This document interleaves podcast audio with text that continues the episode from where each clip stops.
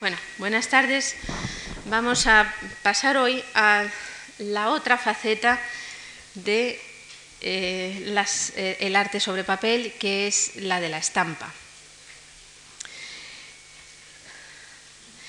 Y en primer lugar me gustaría eh, pues, hacer hincapié en que es un arte similar en cuanto a que el soporte es el mismo, es decir, se utiliza el papel generalmente en lo que es la estampa solo o casi, casi en un 95% el papel blanco, aunque ya verán ustedes que también hay otro tipo de papeles más adelante, eh, pero el procedimiento de, de que quede algo artístico en ese papel es muy diferente al del dibujo. En el del dibujo era el propio artista con un elemento, con la pluma, con el lápiz negro, con la sanguina, con cualquier otro de los medios que vimos el día pasado, el que dibujaba con su mano sobre el papel. En la estampación es diferente, hay un paso intermedio que es eh, la tinta que tiene que estar en algún sitio antes de pasar al papel. Y ese sitio es la plancha, bien la plancha de metal o bien la plancha o bloque de madera, en el caso de la silografía, o ya veremos cuando lleguemos al siglo XIX, la eh, piedra, como es la, la litografía. ¿no? O sea que y, más, hay más, pero bueno, eso ya los veremos en, el, último día con el grabado ya más bien de nuestro mundo, el grabado contemporáneo. Em, ese paso intermedio es el que ah, determina que la estampación parezca que hay una mayor distancia entre el soporte y el resultado de, la, estampa y el artista. Pero ese, eso es solamente una, eso es solamente que parece que lo hay, pero en realidad el artista está tan directamente implicado en la estampa como pueda estarlo en el dibujo o como cuando se pone ante el lienzo, ante el fresco. O quizá como el arte que decía hace un momento a, los del curso anterior, mm, el, arte que más cercano puede parecer al de la estampa, eh, que es el de la escultura, ¿no? puesto que una escultura en bronce, el artista no pone las manos encima del bronce, sino que hay también un paso intermedio y a pesar de ello la escultura en bronce tiene la misma belleza o la misma individualidad que la escultura de mármol o que una pintura. Pues exactamente igual sucede con la estampa. Es decir, a pesar de que hay ese paso intermedio, el artista interviene directamente en, el resultado de lo que quiere conseguir todas las veces. Eh, sin embargo, mm, hay, hay verdaderamente en el caso de la estampa algunos elementos que disturban. Uno de ellos es cuando el artista está reproduciendo la obra de otro artista. En ese sentido, pues sí que puede producirse una estampa algo más seca, algo más dura, a pesar de la enorme maestría técnica que tienen los eh, grabadores reproductores y que en muchos casos, pues de mano de sus avances técnicos, han aprendido los pintores grabadores, es decir, los que son pintores fundamentalmente, pero también se dedican a la faceta de la estampa. Eso es un hándicap en dos sentidos. Por un lado, en que es una copia de la composición de otro y como tal copia, pues siempre se nota. Y por el otro lado, en la estampa existe otro problema que es que no siempre está imprimiendo el artista sus propias planchas. No porque no quiera, sobre todo hasta el siglo XVIII Em, y, en el 19 más todavía, son profesionales de la estampación los que imprimen las planchas de los artistas. Pero hasta ese momento el artista imprimía él generalmente, salvo algún caso, sus propias composiciones y sus propias planchas. Y entonces había una mayor implicación en el proceso creativo y en el resultado del artista original. Pero no me refiero a eso, es decir, a que haya otra persona que imprima la plancha, que puede producir también un desajuste sobre la idea del creador, del creador y el resultado final, sino a que muchas veces por el éxito de las planchas, de las, de las imágenes grabadas, las planchas se han seguido estampando hasta fechas muy posteriores a su creación. Incluso más de 300 años después. ¿no? Eh, se han seguido estampando y eso supone el deterioro de la superficie, que es muy delicada, a pesar de que está hecho sobre metal y de que la línea está incisa, etcétera, etcétera, pero hay muchos elementos muy sutiles en la plancha que se van eh, y el arte, por encima de todo, es sutileza, son micras. La diferencia entre lo bueno y lo malo, lo que está en buen estado y lo que está en mal estado, ¿eh? pues eso ha ido degradando la estampación, el proceso de estampación, la presión de la prensa sobre la plancha y el roce con el papel y los sucesivos entintados han ido degradando las planchas y lo que ha sucedido es que eh, se, salen unas, eh, unas estampas verdaderamente en mal estado, es decir, mm, se acusan excesivamente los contornos y el interior eh, pierde el modelado y por lo tanto se produce una alteración total sobre lo que el artista quiso hacer. Em, pero en cuanto a lo que es el proceso en sí, como les decía, es tan rico, tan artístico, tan bello como la pintura o como el dibujo. En las técnicas es asimismo tremendamente variada la estampación, las artes gráficas o las artes de estampación. Están desde el grabado a buril sobre lámina de cobre, la punta seca, el agua fuerte, eh, las diferentes o las proyecciones de todas estas técnicas con eh, otros medios más mecánicos, pero que luego fueron utilizados también por los creadores verdaderos para producir efectos que ellos querían, como la roulette o la ruleta que marca la superficie de una forma determinada, el grabado al humo, eh, el aguatinta, mm, la litografía en el siglo XIX, es decir, que hay una enorme variedad. Y luego, por ejemplo, la otra variedad que es sobre planchas o bloques de madera que producen las silografías, que también tienen sus características especiales, como veremos en los próximos días, mm, completamente diferenciadas de lo que es la estampa sobre metal, ¿no? y que están utilizadas por determinados artistas más que otras. ¿no? cada artista elige, busca, eh, experimenta y logra aquello que, quiere verdaderamente hacer. Em, los tipos de la estampa son también muy diferentes, como veíamos en el caso de los dibujos, ¿no? Así como la pintura tiene una función o decorativa o didáctica, en el caso de la pintura religiosa, etcétera, etcétera, en el caso de, el retrato, etcétera, en el caso del agua fuerte como el dibujo, hay también muchos tipos. Está el que ya hemos hablado, la reproducción, la estampa de reproducción de dibujos o de pinturas o de esculturas.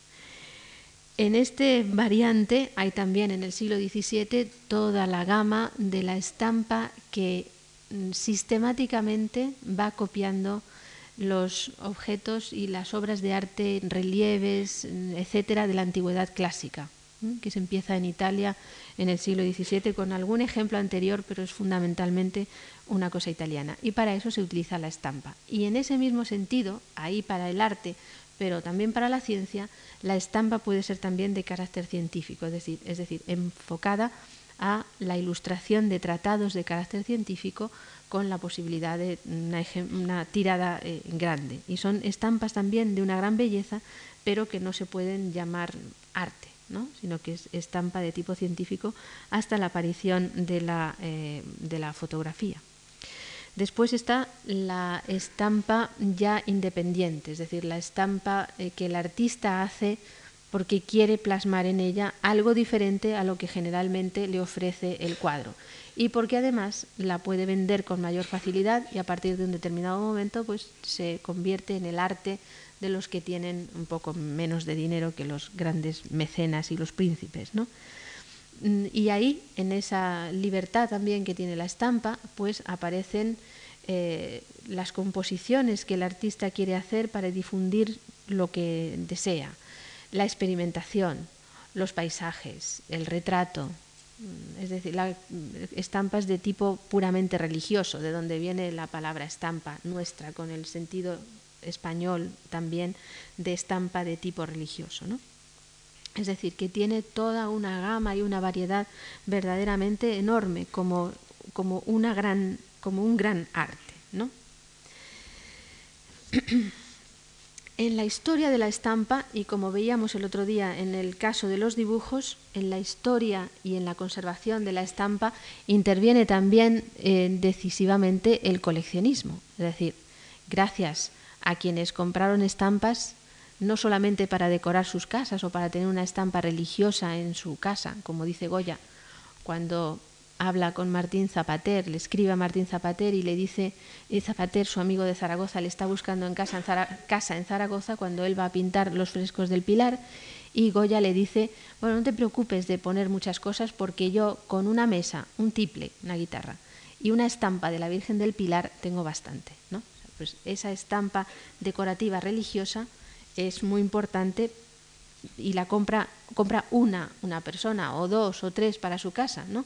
Pero mm, el coleccionista de estampas empieza también en fecha muy temprana, es decir, tener reunida toda la obra de Durero o toda la obra de Jacopo dei Barbari o de Tiziano, pues se convierte desde el Manteña, que veremos hoy, se convierte desde el primer momento en una pasión para algunos. Y hay verdaderos coleccionistas que consiguen todas las estampas de un artista, lo cual es era y es en la actualidad también muy difícil, ¿no? Pero hay verdaderamente una pasión por el coleccionismo de estampas mm, casi que llega, que roza con lo obsesivo. Pero gracias a ellos, gracias a esas personas, pues muchos museos hoy día han podido mm, reunir y tener todas las series de obras de los maestros antiguos y además en, estampaciones mm, frescas y salidas de su propia mano.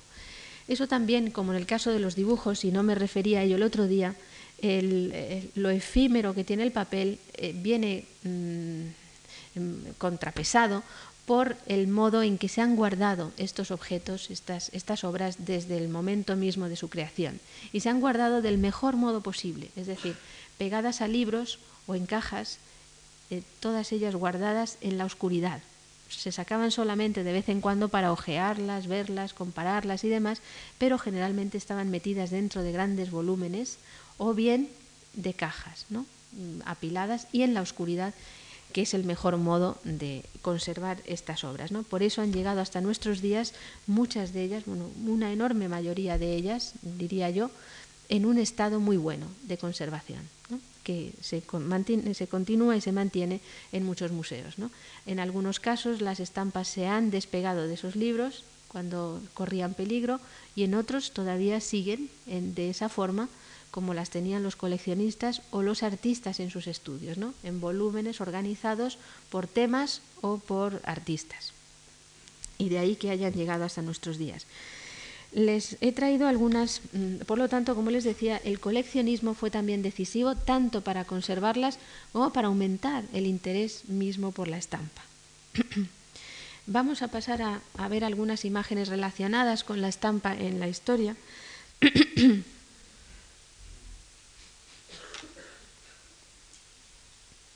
Aquí tienen una obra que creo que es bastante conocida y muchos de ustedes la habrán visto ya. Estuvo aquí en España, está en un museo centroeuropeo.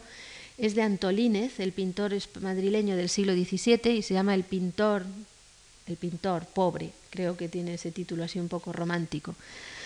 Pero es eh, interesante porque de la eh, bueno, les decía que aquí pudieron verla en una exposición que se hizo en el Museo del Prado hace mucho tiempo, en el año 81, sobre pinturas de colecciones centroeuropeas, pintura española de colecciones centroeuropeas. Pero lo interesante de aquí es que este pintor que está a la puerta de su casa o de su pequeño taller con el ayudante aquí al fondo y está vendiendo, es un pintor devocional total, está vendiendo un cuadro ofreciendo, vendiendo un cuadro de la, de la Virgen con el niño, pues vean que también al fondo tiene colgadas en la pared, pinchadas en la pared, una serie de papeles como este estampados, ¿no? Y que al mismo tiempo pues está ofreciendo pintura y estampas, ¿no? ¿Y a quién se los ofrece? Pues se los ofrece, esto hemos dado un salto en el tiempo muy grande, pero este es el coleccionista de estampas de Daumier, un cuadro del 19, en una típica barraca de estas, puestecillo de París, donde se venden las estampas y algún dibujo quizá, aunque no es, puede ser una estampa del siglo XVIII, esta que ven aquí en color, pero están, pues como lo podemos ver hoy día, los portafolios llenos de las estampas que se van pasando hasta encontrar la que les gusta, o bien pinchados en la pared, este podía ser Rembrandt, ¿no? Whistler, no sé, bueno, es... Y siguiente también es parecida, ¿no? La misma idea de la, de la estampa y del hombre que está buscándolas.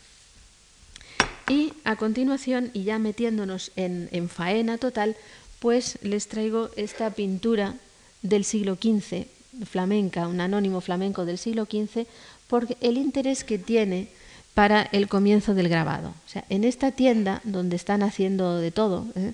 están en el yunque haciendo pequeños objetos de metal, este otro tiene aquí una pequeña, un pequeño grabadito ya.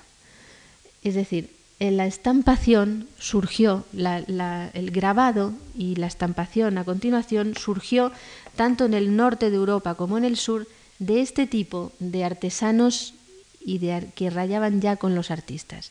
Es decir, surge de los talleres en donde trabajaban el metal, trabajaban en joyas, hacían plaquetas de metal grabadas, como en Italia, que las veremos a continuación, y de ahí fue muy fácil, una vez que en el siglo XV se vulgariza y se difunde el papel, pues que a alguien se le ocurriera entintar esa plaquita y ponerla encima de un papel a ver qué pasaba. ¿no? Y tanto en el norte como en el sur surge el grabado de este tipo de oficios primeros, ¿no? que eran todavía totalmente, el padre de Durero era, eh, hacía joyas y demás, surgen de, ahí. ¿no?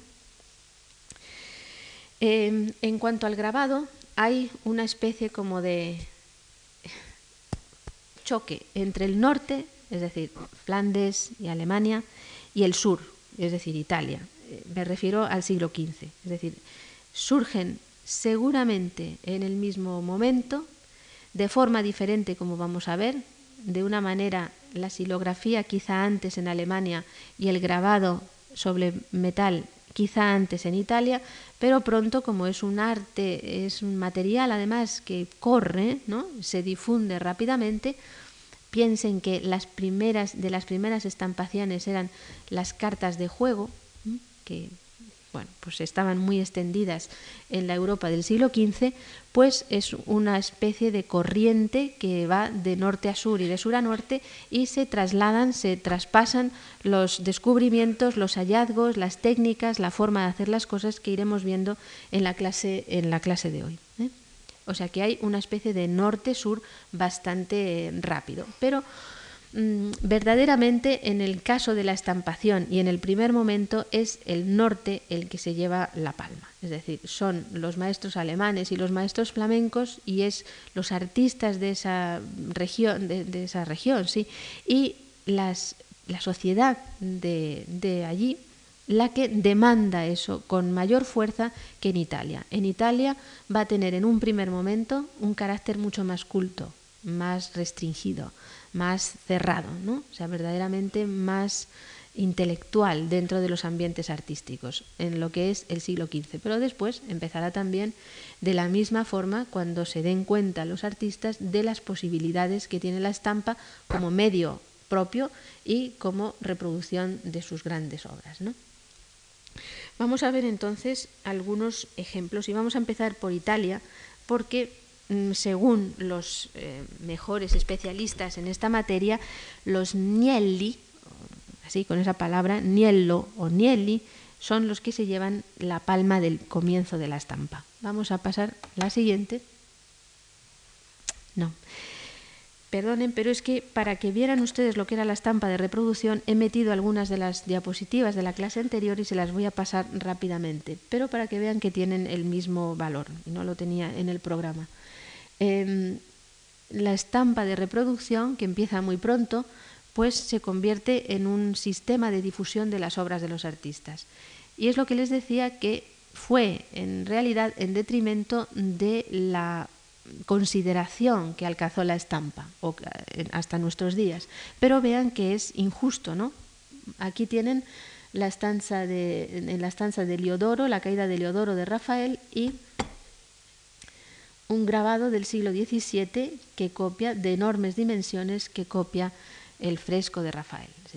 Al no poderse llevar uno el fresco a su casa, eh, se encargaron de reproducirlos ya desde el siglo XVI y este que tienen aquí es del, del, es del XVII, de un artista romano del XVII, Carlo Maratti. Pero es una obra fantástica, se emplean dos papeles de grandes dimensiones porque todavía no habían conseguido el papel de gran tamaño y vean que está perfectamente terminada, que consigue el movimiento, la libertad del mismo Rafael, la belleza de todas las formas, es decir, es una especie de tour de force de la estampación y de la reproducción de obras de arte, este caso concreto.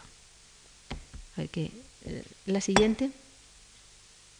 Sí, aquí es anterior, es un grabado que reproduce una obra de Manteña, eso muy bien, por un artista seguramente de su taller, porque emplea el mismo estilo de Manteña eh, como grabador, aunque es más seco y más duro, y Manteña nunca hizo sus propias obras, es decir, él como todos los grandes artistas, le resulta difícil copiarse a sí mismo y lo deja en manos de otros, de ayudantes, ¿no? Y él, y él hace sus propias estampas, las que le interesan y que veremos hoy también. Mm, digo, voy citando los grandes artistas que han sido copiados desde el principio. Manteña, Rafael Rubens en el siglo XVII fue una de las figuras más copiadas y vean también este grabado de uno de sus grabadores habituales, pues también la perfección que consigue, ¿no? Con el, en, la, en, la, reproducción de todas las materias implicadas, desde la piel del cordero, la, la Virgen, el paño de la Virgen, el velo, el, los niños, etc. y las expresiones y tal, ¿no? O sea, que consiguen una maestría total en la reproducción y se convierten en verdaderas obras de arte en sí mismas, ¿no? Estos grabados de reproducción. Eh, Goya es un caso excepcional eh, en la reproducción de obras de otro artista. Él eligió en la serie que estaba haciendo la, colección real, de difusión de la colección real, obras de Velázquez. Y es un eh, grabador, en este caso utiliza el agua fuerte, un grabador excepcional, es decir, varía mucho mm, la obra original, cambia cosas, cambia la expresión del rostro de Menipo. Recuerden que Menipo estaba como riendo y aquí aparece pues mm, con otro tipo de expresión, cambia la luz del fondo y me parece que hay otro más.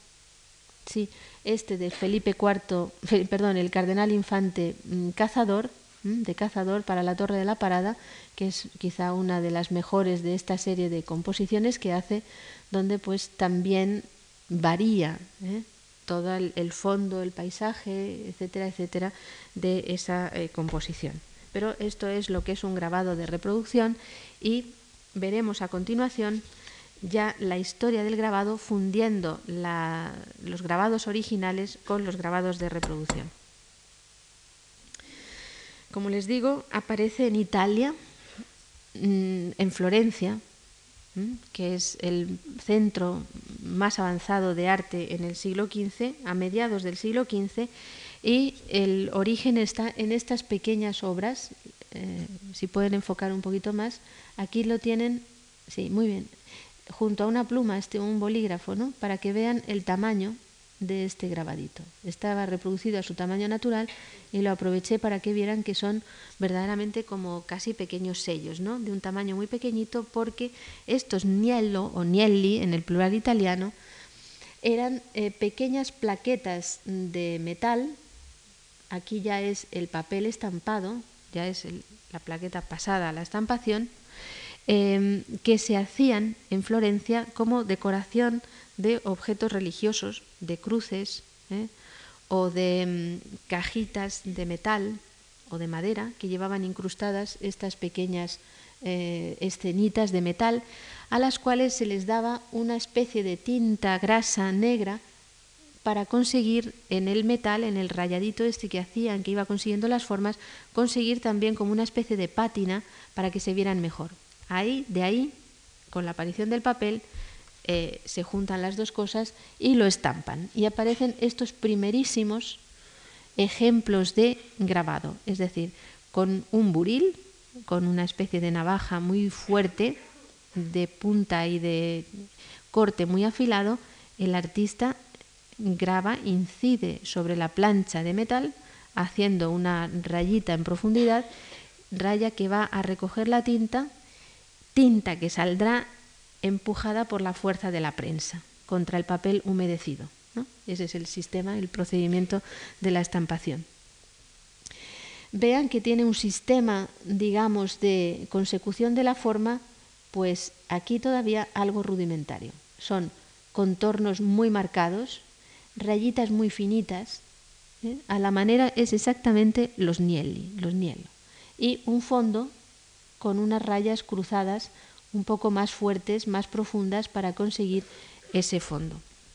Aquí tienen un ejemplo muy pequeño, que es cómo empiezan. Empiezan con pequeñas plaquitas redondas, pero se van animando, es decir, ven las posibilidades que tiene este medio y he traído cuatro ejemplos de nielos florentinos del siglo XV, donde en principios siguen hasta principios del XVI con este mismo sistema, muchísimo más elaborados y en este caso pues de una gran riqueza, ¿no? sea, fíjense, pues todos los plegados, es la coronación de la Virgen con toda una serie de santos y santas, etcétera, debajo. Em, este otro es algo más rudimentario, esta crucifixión, pero es lo mismo, este fondo tan oscuro y luego las figuras muy delimitadas, muy definidas. Miren, es muy temprano este porque vean la forma como están hechas las rocas, que todavía recuerda el modo de hacerlas de los maestros de la primera generación del siglo XV. Y a ver, hay otro. Eh, sí, esta otra es ya de la segunda mitad, recuerda en las no, no tienen nombre de autor, ¿no? O sea, pues que eran talleres en donde se trabajaba de esta manera, pero no había artistas todavía con nombres y apellidos, pero recuerdan, miren este caballo de, visto de espaldas o este otro a Pisanello, ¿no? Es el mundo del siglo XV italiano, incluso los tocados, aquí turbantes y demás, recuerda ese mundo a lo Pisanello. Y este otro último ejemplo que les traigo de los Niello es una placa ya de como las anteriores de mucho mayor tamaño y mm, muy elaborada, es decir, metida dentro de esta mm, ¿cómo se llama? de este, de este marco renacentista.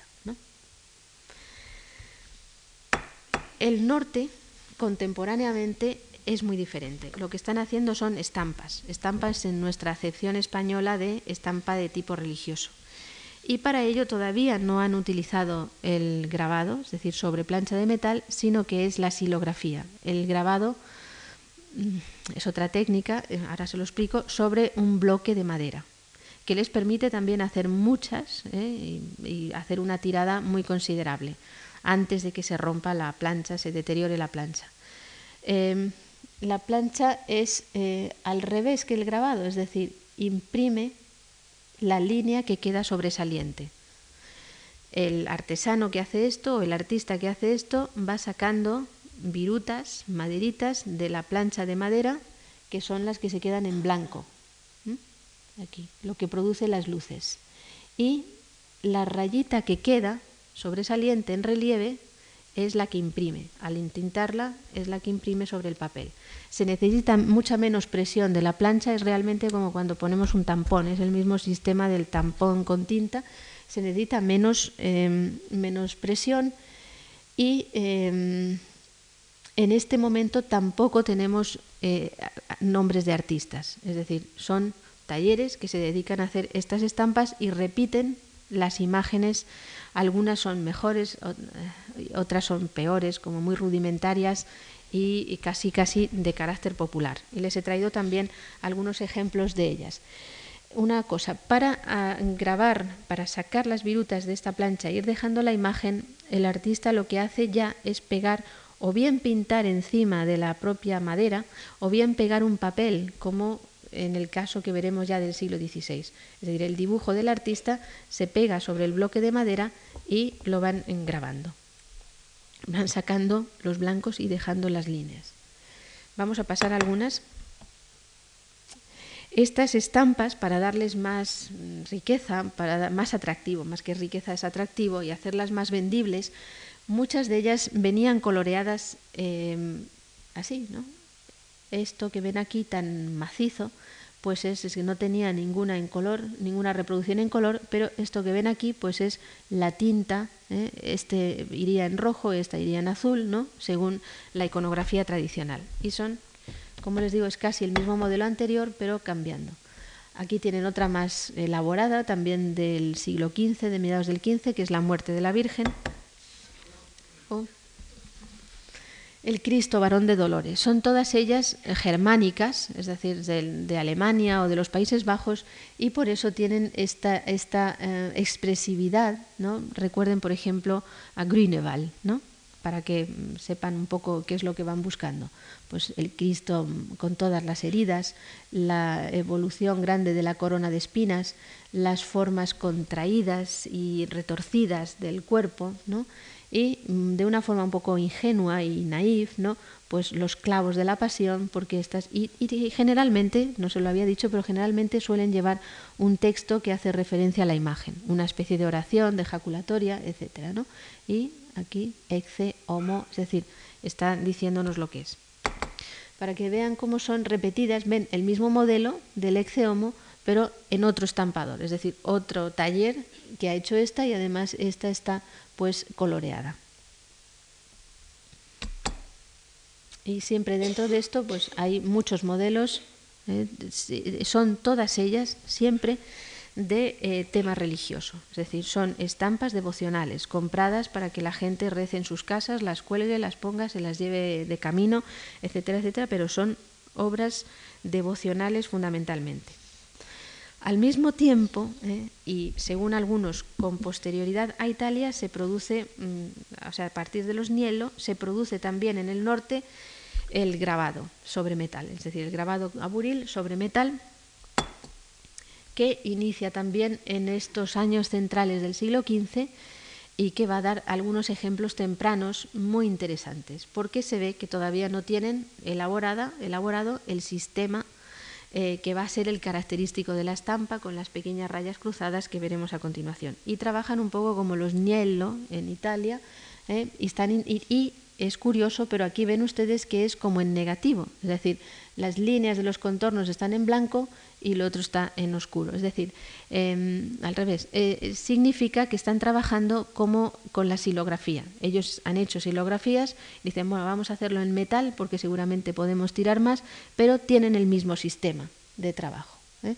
Y por eso queda la imagen como la silográfica, invertidas las tonalidades. Este otro es ya más interesante, porque vemos al artista que hace, bueno, artista es por decirlo de alguna manera, pero es un artesano, un joyero, un grabador de, de otro tipo de obras, está buscando, ¿no? Ya de alguna forma ir variando las texturas, a ver si se puede enfocar un poquito más, se varían las texturas para que no sea un bloque macizo, ¿no? Sino que haya, pues, telas aquí y ven que ha cruzado las rayas que haya eh, ondas en el mar, este, aquí el pesebre este que pone aquí al fondo, que parece como si fuera el mar casi, ¿no? Y ha hecho estas líneas paralelas y ha empezado a introducir aquí un sistema de puntos ¿eh? sobresalientes, él lo que quita es lo de alrededor, que dan también pues esta, esta nueva textura del grabado, incluso aquí arriba pues aparecen también las rayitas paralelas que serán ya el origen de lo que son los grabados. He traído algunos ejemplos porque em, hacen furor, es decir, se copian unos a otros, ven que eso tiene, tiene posibilidades y empiezan a trabajar pues de esta manera. esto recuerda mucho, si ustedes hacen la transposición, a los fondos de oro de las tablas flamencas o españolas e italianas de ese periodo. Es decir, está como trabajado de la misma manera y da esa misma sensación labrada con los puntitos entrantes y salientes que tienen las tablas de ese mismo momento. ¿no? Pero vemos que ya hay un sistema más avanzado. Este otro también es un ejemplo bastante bonito, bastante bello, ¿no? en, en la diferencia de texturas, de matices, ¿eh? es como si dijeran, ah, podemos hacer eso, pues vamos a hacer todo lo que podamos, ¿no? Y ponen la cortina del fondo, el paño de pureza con los puntos, las cruces, etcétera, etcétera, van cambiando, van haciendo unos grabados como tremendamente mm, apelmazados, muy ricos, muy fuertes, que serán lo contrario ¿eh? de lo que van a hacer ya inmediatamente después los grandes grabadores, es decir, los que empiezan verdaderamente a llevar adelante el, grabado. Me parece que hay algún otro de estos. Sí, esta bellísima Santa Bárbara, ¿no? que es una, verdad, una preciosidad de obra de arte, ¿no? pero también en este sistema tan complejo, decorativo, muy bello, pero pues, muy fuerte, ¿no? muy pesado, que no les impide eh, hacer mucho más que lo que hemos visto aquí. ¿no? Para seguir eh, adelantando desde el punto de vista estético y expresivo, se ven obligados a cambiar de técnica. Y el paso adelante en el grabado, en la técnica del grabado, se produce eh, también en el norte, vamos a seguir de momento con el norte, se produce también allí de mano de otros artistas. Tienen aquí ya un grabador flamenco del siglo XV, bellísimo, ¿eh?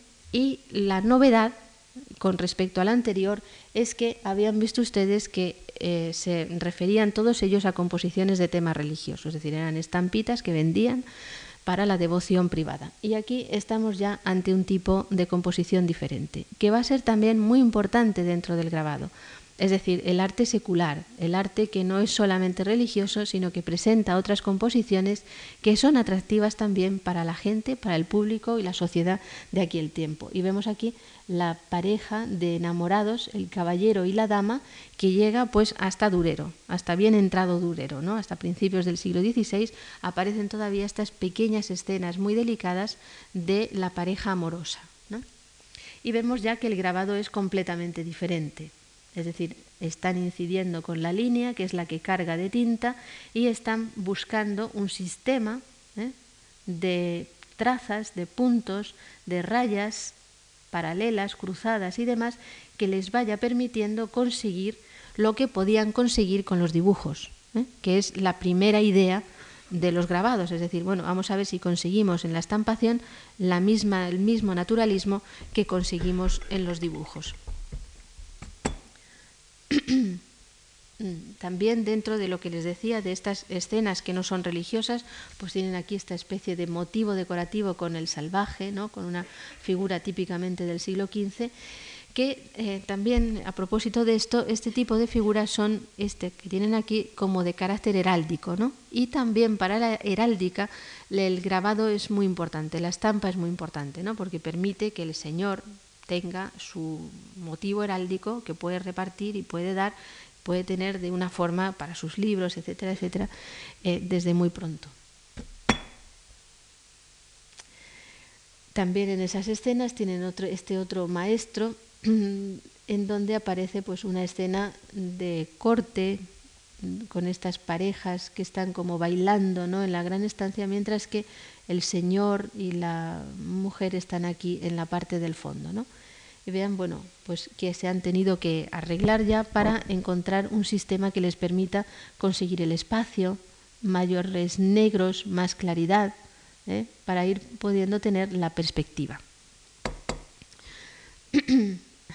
Pero aquí llegamos ya a uno de los grandes grabadores del siglo XV y el que verdaderamente se puede considerar como el que comienza a establecer un sistema mm, expresivo pues más eh, perfecto que los otros. Es el que responde a estas dos iniciales que son de Israel Mekenem. vean aquí este dibujo de David, perdón, esta estampa de David, pues ya de una gran eh, elaboración y de una gran eh, perfección. Desde el punto de vista estilístico es un maestro del norte, es decir, vean pues desde el modelo empleado, la torsión de las formas, el poco, la poca belleza que tiene en este caso el león, el extraño paisaje gótico que pone al fondo todavía, muy poco naturalista, pues está, bueno, el rabo, miren cómo se enrosca, ¿no? Con estos motivos casi casi sajones en origen, ¿no? Que tienen estos artistas del norte de Israel Mekenem, Mekenem es esta bellísima cabeza, además de muy gran tamaño, que es una especie también de tour de force en cuanto a la grabación, a la, estampación. Puede hacerlo ya todo, es decir, las telas del, del, turbante, la parte metálica de arriba, el cabello, la barba, aquí, ¿no? Todo ello está ya conseguido perfectamente. Y este otro también es un retrato, es decir, desde un primer momento empiezan a trabajar y a hacer motivos que les puedan ser de alguna utilidad. En este caso es un autorretrato con su mujer, que es un tema que saben también que pertenece a la pintura de ese periodo, pero que lo traspasan rápidamente al grabado. ¿eh? Es una obra bastante... Les pongo solamente, porque el curso es comprimido, les pongo solamente las piezas más significativas de cada una de estas figuras y las que suponen un avance en, la, en, la, técnica. Ah, y vean también esta otra que es de una gran, gran belleza, ¿no? Esta pequeña pareja de amantes metidos dentro de estos motivos florales, ¿no? Que recuerdan pues las páginas miniadas, ¿no? Vemos que están todavía ¿no? trabajando en algunos sentidos modernamente hacia adelante y en otros todavía están queriendo reflejar los motivos anteriores, pero vulgarizándolos, digamos, entre comillas, en lo que es la estampa. Entre estos artistas de la segunda mitad del siglo XV, pero temprana todavía, es decir, los que están abriendo camino, uno de ellos, de los más interesantes, es el llamado maestro del gabinete de Ámsterdam, por el porque se conserva allí el, libro que da también nombre a, esta figura, que es el House Book, el libro de horas del maestro del gabinete de Ámsterdam. Él es también un artista innovador en cuanto a los temas y un artista innovador en la técnica porque eh, es de los primeros en que se aprecia la utilización de la punta seca. O sea, hasta ese momento vemos el buril incidiendo dentro de la plancha, pero este se le ocurre utilizar una aguja muy fina que rasca la superficie del cobre y produce unas virutas eh, a los lados de la línea que recogen la tinta de otra manera diferente, creando unos valores tonales, una sugerencia atmosférica que es diferente a la dureza casi escultórica o más bien como de joya metálica que intentan conseguir los otros. Ven, aquí tenemos este, el maestro del libro de horas, en este caballero con la muerte, que es otro de los temas mm, de ese periodo del siglo XV y donde Durero hará su gran obra con el caballero, la muerte y tal, ¿no? Que veremos el próximo día. Y vean aquí lo que les decía, a ver si se puede enfocar, porque él combina el grabado con la punta seca, ¿eh? que produce estas sombras más densas, una superficie como más suave y aterciopelada, un sentimiento atmosférico en toda la composición diferente a, por ejemplo, Israel Meckenem. Voy, a pasarle algunas de estas eh, composiciones. Vean esta crucifixión, cómo son capaces ya de hacer obras de un tamaño bastante mayor.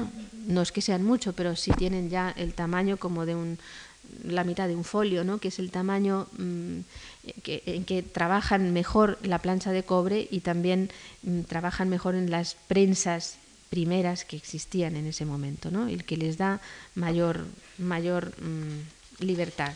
O sea, más o menos este, este tamaño, ¿no? es el, del tipo de la estampa eh, flamenca de este periodo.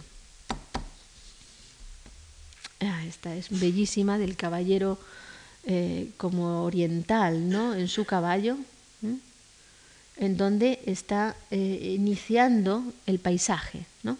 Aquí ven al fondo, pues esa especie de, de río, de laguna que hay con los árboles, pero gracias a la utilización de la punta seca, este artista, el maestro del gabinete de Ámsterdam, pues consigue esa vibración atmosférica y esa, esos contrastes un poco más acusados de luces y de sombras voy a pasarles. Este, este es el libro llamado Libro del Maestro del Libro de Horas del Gabinete de Ámsterdam, ¿no? donde es una representación eh, muy interesante de la sociedad de su tiempo con composiciones completamente nuevas de carácter profano. Este otro de la muerte que acosa a los, al caballero, al rey y al papa, ¿no? Como ven, pues la iconografía que están haciendo, desarrollando en ese momento, pues la pasan también inmediatamente a los grabados y se produce la difusión de todos estos temas. O este otro de las edades, ¿no? La contraposición de la joven y de la vieja, en este caso concreto, ¿no? Y aquí se lo he traído esta, que es una estampa de tipo religioso de este mismo artista, pero trabajada toda ella a punta seca para que vean ese carácter suave ¿no? de, la, de toda la superficie, cómo consigue hacerlo todo, como acercándose lo más posible a la inmediatez, a la cosa directa y bella de lo que es un dibujo. ¿no? En este momento están buscando eso. El paso siguiente será verdaderamente intentar reproducir la realidad, es decir, no pasar a través de la estampa, o la estampa a través del dibujo, ¿eh? copiando al dibujo, sino convertirse ya la estampa por su propio derecho en un medio expresivo completamente nuevo. Es decir, que la forma de expresarse el artista por el sistema de rayas, de sombreado, eh, de abreviaciones para los ojos, sea típico de la estampa y no un intento de copiar la punta de plata, que es esto, el, tipo de dibujo que veíamos el otro día, ¿no? sino que será ya el paso siguiente con Songauer y, y los italianos.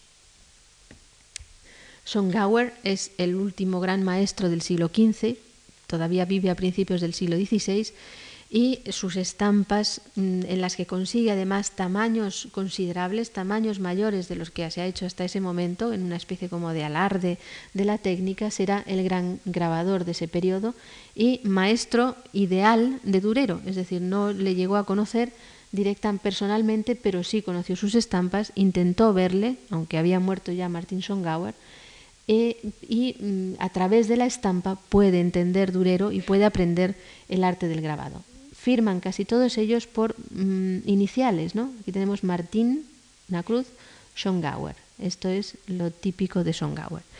Y es curioso ya también hablar de eso porque eh, saben ustedes que hasta este momento los artistas raramente firmaban sus obras e incluso después, incluso en los en la pintura mm, todavía mm, tímidamente habían iniciado las firmas, aparecen en algunos de ellos, pero no siempre ni sistemáticamente, mientras que en los grabados sí, porque es como una especie de mm, copyright en, realidad, ¿no? Al tener que reproducirlo, hacer muchos, pues el artista quiere marcar lo que es suyo para que se venda con su nombre, ¿no?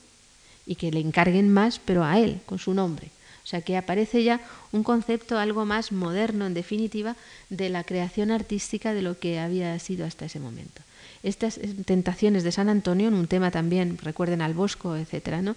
Es un tema también muy de ese momento, con todos los monstruos que aparecen, pero si se fijan, por ejemplo, este monstruo, pues después parecido aparece en Durero, en El Caballero y la Muerte, ¿no? Eh, es decir, que están eh, creando modelos que van a ser así más fácilmente aprendidos por otros, que es otra de las funciones también que tuvo la estampa desde un principio, la difusión de modelos que los artistas aprovecharon muchas veces sin citarlos ¿eh? en, sus, obras de todo tipo, en grabados o en pinturas, etc.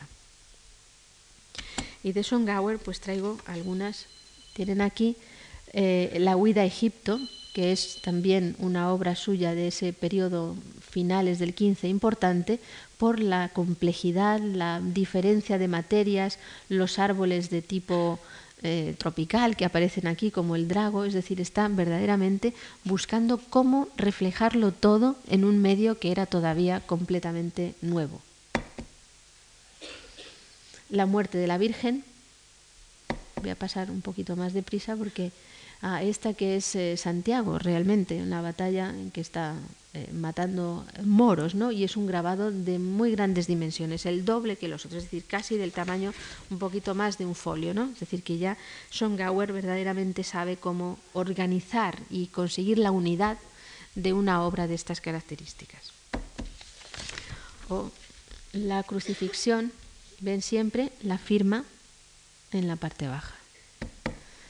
Y por último, esta bellísima Santa Inés, ¿no? Aquí estamos casi, casi a principios del siglo XVI y se lo traigo porque en este se ve muy bien, por la singularidad de la figura y, la claridad que tiene, pues el sistema que emplea Schongauer perfectamente definido para las luces y las sombras, para el modelado, ven las rayitas cruzadas en forma de rombos, las rayas sueltas como pequeños acentos, cruzadas y engarzadas unas con otras, rizadas en el pelo, es decir, ha creado ya un sistema expresivo que les va a servir, van a utilizar todos los demás. Y en contraposición al norte, y con esto, con el sur terminaremos, está el sur, es decir, Italia. En estos primeros años son los países Alemania y, Flandes, y en el sur Italia los primeros ejemplos verdaderamente interesantes de estampas. En Italia queda muy claro el origen también de estas estampaciones, aparte de los nielli, de las cartas de juego. Y en Ferrara hay una serie de estampas muy tempranas, es decir, de hacia 1440, 50, ¿eh? o sea, todavía en un periodo muy temprano dentro de la aparición del grabado, eh, que son como las cartas de juego y que forman el tarocchi o a veces composiciones únicas, independientes, pero que tienen que ver con el tarocchi. Con la, no ya la carta de juego sola, sino también la carta como de adivinación, etc. Como digo, se empiezan a hacer en, Ferrara, eh, si recuerdan ustedes en la historia de la pintura, pues Cosmetura, por ejemplo, los maestros ferrareses, y hasta Manteña, que es un poquito más al norte, pero es de esa misma zona, pues ven las características del estilo de esos maestros. Son lineales y algo metálicos, con formas alargadas y un poco nerviosas. ¿no?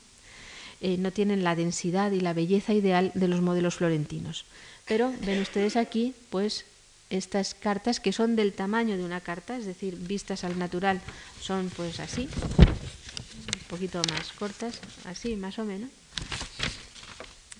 en tinta, se conservan algunos en un estado muy bueno que nos indican cómo eran, son de una enorme finura. Y aquí esta diapositiva no está mal, es decir, así como en el norte veían ustedes que la línea era fuerte, tenía mucha tinta y les gustaba eso para conseguir los efectos metálicos, en el sur eh, tienen unas líneas muy finas y paralelas, como las que veíamos en los Nielo, ¿no? que van dando pues esta sutileza ¿no? de matices, todo ello, y mm, entintan con una tinta de un colorido gris plata, porque buscan precisamente esa eh, estética, es decir, una imagen como plateada, mientras que en el norte es siempre como más fuerte, mayor contraste de luz y de sombra. Les he traído unas cuantas, unos ejemplos, son bellísimas todas ellas, ¿no? Marte, están los dioses de, la antigüedad, a la manera del carro de Marte, el carro de la Luna, el carro de Venus, etcétera, etcétera, que también aparecían en Ferrara, si lo recuerdan ustedes, en el Palacio Esquifanoia y tal, ¿no? bueno, todo eso, y Petrarca, etcétera, etcétera. Bueno, aquí y tal. Pero aquí en esta vez se ve muy bien, pues si lo enfocan un poquitín más, el sombreado del fondo con estas rayas largas, paralelas, pero muy finas. un poco menos, ahí, ahí, ahí. Vean, todas completamente de arriba abajo, utilizando la punta de un buril finísimo, ¿no? Para conseguir una línea muy fina que coja muy poca tinta y además la tinta tiene, es, de ese color mm, plata. Vamos a pasarlas a esta otra.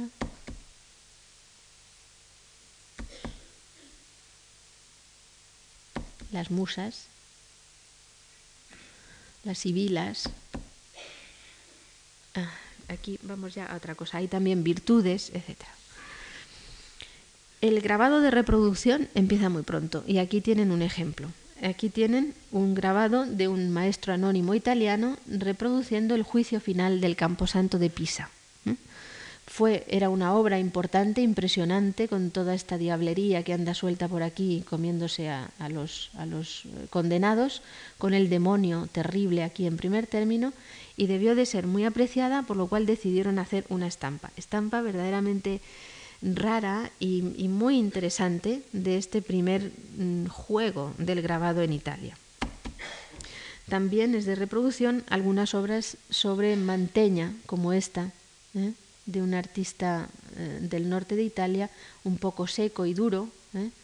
todavía anónimo, que está haciendo esta reproducción. O esta otra del eh, Botticelli, está reproduciendo una obra de uno de los máximos artistas florentinos y es, vean ustedes, un grabado muy grande para el cual han utilizado, han pegado dos eh, papeles, ¿no? Para conseguir pues estas mayores dimensiones que quieren darle a la estampa, que tienen que darle a la estampa, ¿no? Es la muerte de la Virgen y la trans, ¿cómo se llama? La, sí, la eso de la Virgen.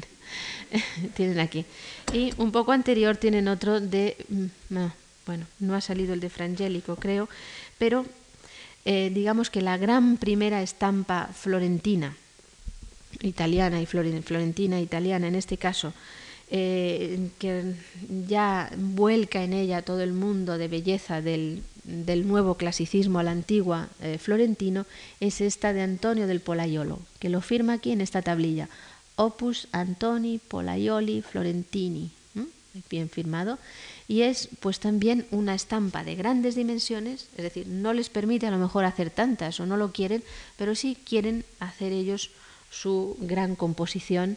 Con, eh, es solamente un detalle porque no, no tenía yo la, la diapositiva y no la, no la he podido hacer, pero vean ustedes qué enorme belleza, ¿no? y trabajan de un modo diferente a los nórdicos. Esto Polaiolo está trabajando en la primera mitad, justo los años centrales, todavía 1440 del siglo XV, y vean ustedes pues cómo eh, emplea un tipo de grabado con rayas paralelas, no se le ocurre cruzarlas ¿eh? en ningún sitio, ni siquiera en los fondos.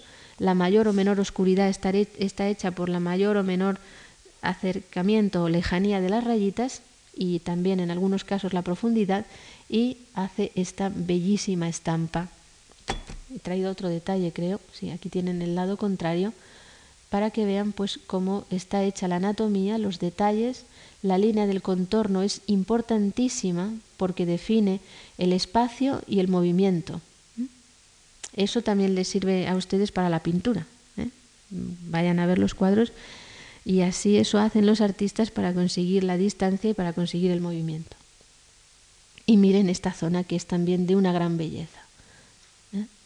Piensen que estos maestros florentinos basan también su conocimiento de la anatomía en la disección de cadáveres. Recuerden la famosa anécdota de Leonardo, etcétera, etcétera, buscando cadáveres en el cementerio y tal, pero efectivamente diseccionaban cadáveres y vean con qué perfección ¿eh? hace perfectamente cada uno de los músculos ¿eh? que existen. O sea que es también para él, en este caso, como la pintura florentina, un motivo de experimentación científica de la ciencia de ese momento. Para otros es un motivo de experimentación estética. Y esto mucho antes de Miguel Ángel, pues es como un precedente de las cabezas ideales de mm, Miguel Ángel, ¿no? Y aquí estampada. ¿no? Vean ustedes el, de perfil a la manera de las monedas antiguas y utilizando toda una serie de elementos, el pájaro, el delfín, que pertenecen también al mundo antiguo, la armadura y demás, para conseguir esta cabeza de guerrero. ¿eh? Miren cómo le pone esta nariz tan fuerte, la mandíbula saliente, porque está buscando una tipología como de Marte, ¿no? una tipología especial para su cabeza. Aparte de Polaiolo, otro de los grandes nombres de este primer momento pues es este, Andrea Manteña. Manteña, aparte de sus mm, pinturas y de sus frescos, es uno de los primeros grandes grabadores de la historia de la humanidad y sobre todo hace este tipo de estampas con temas mitológicos, temas de la antigüedad que los trata como si, como si fueran relieves. Hay espacio, porque miren ustedes cómo está funcionando el sistema de perspectiva euclidiana, perfecto del Renacimiento italiano, pero el espacio es muy cortito. Este es el primer plano y este es el último. Es decir, está como recuperando un fresco, un, perdón, un alto relieve, un relieve en romano. Y también las figuras lo buscan, es decir, busca una especie de dureza en ellas que recuerde por el colorido también lo que es el mundo clásico. Saben que Manteña fue de los primeros anticuarios, es decir, que fue ahí a Roma, que recuperó restos antiguos, que copió con Escuarchone, su maestro, y tenían en su estudio pues muchos restos del mundo antiguo que les sirvieron para sus obras. Y resultado de ello también, no solo sus pinturas, están sus grabados, que son todos de muy gran tamaño, es decir, así, ¿no? tipo casi folio, en los que utiliza esa misma técnica de polaiolo, más elaborada, más perfecta, de rayas mm, paralelas, ¿no? como los dibujos de ese periodo. Vamos a pasar unas cuantas de estas. El entierro es importante. También eh, hace este de carácter religioso. Miren, por ejemplo, esta figura que tienen aquí a la izquierda les recordará alguna de las figuras de apóstoles que están en nuestro Manteña del Prado, que tenemos todos los españoles. ¿no? el tránsito de la Virgen pues es muy parecido una de las figuras a esto. Pero igual que allí consigue por medio del oro en los bordes la luz, aquí lo consigue por la luz del papel. ¿no? Es verdaderamente... Ah, vean, bueno, este grabado tuvo un problema en la estampación, ¿no? Y aunque es un grabado muy bueno, es, estirado seguramente por manteña, por el tipo de entintado, etcétera, está del revés, perdonen ustedes, pero eh, tiene como un problema en la tinta porque le debió de fallar la, la técnica, ¿no? o la plancha misma. Este otro también bellísimo de Baco y creo que el último, sí, es también de tema religioso, que es una de sus obras más bellas, es esta Virgen con el Niño, de mayor intensidad. Y saben ustedes también que el tema de la Virgen con el Niño es uno de los recurrentes del Renacimiento italiano, es decir, es eh, la forma que tienen los artistas del Renacimiento de empezar a investigar en la psicología de dos figuras juntas, en el amor de la madre por el niño, en la melancolía de la Virgen sosteniéndole en sus brazos, ¿no? en la ternura, etc. O sea, es uno de los temas recurrentes, pero aquí lo tienen por Manteña en una obra verdaderamente excepcional. Y les voy a pasar ya hasta llegar a inicios del siglo XVI otros artistas menos, menos conocidos como pintores, como es el caso de este que tienen aquí, Robetta, que utiliza, todos ellos siguen utilizando ya hasta principios del siglo XVI el sistema italiano, digamos, que es el de líneas muy finas y paralelas, porque les interesa más insistir en el modelado de las figuras, ¿eh? y lo consiguen así como ellos quieren, como si fuera escultura, como si fuera una textura brillante y lisa que con el otro sistema a la flamenca.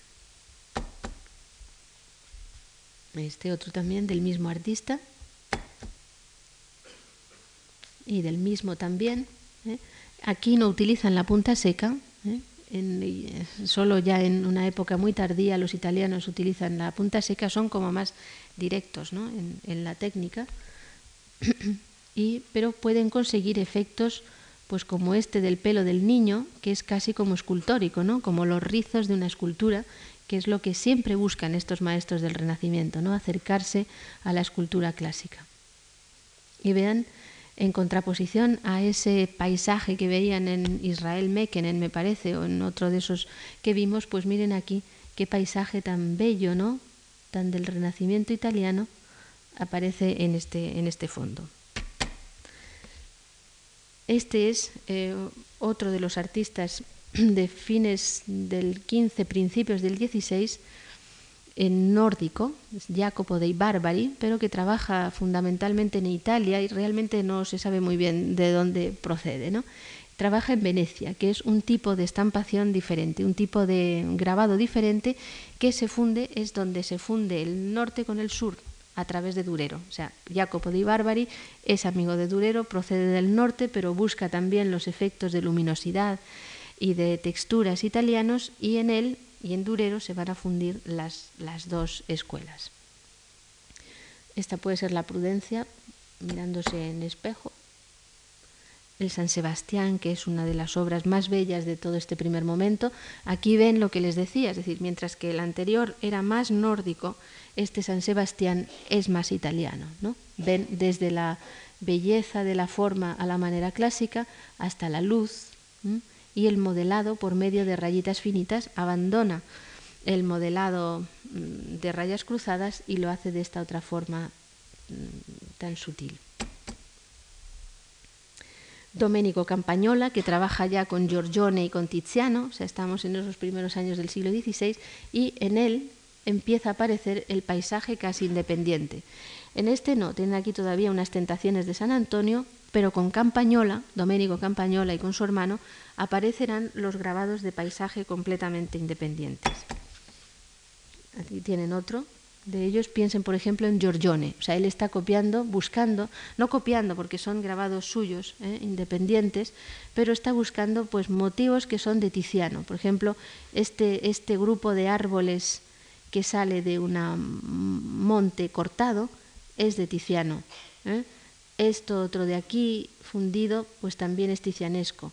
Esto de aquí delante, con el agua, puede recordar más a Giorgione, es decir, está fundiendo ese mundo.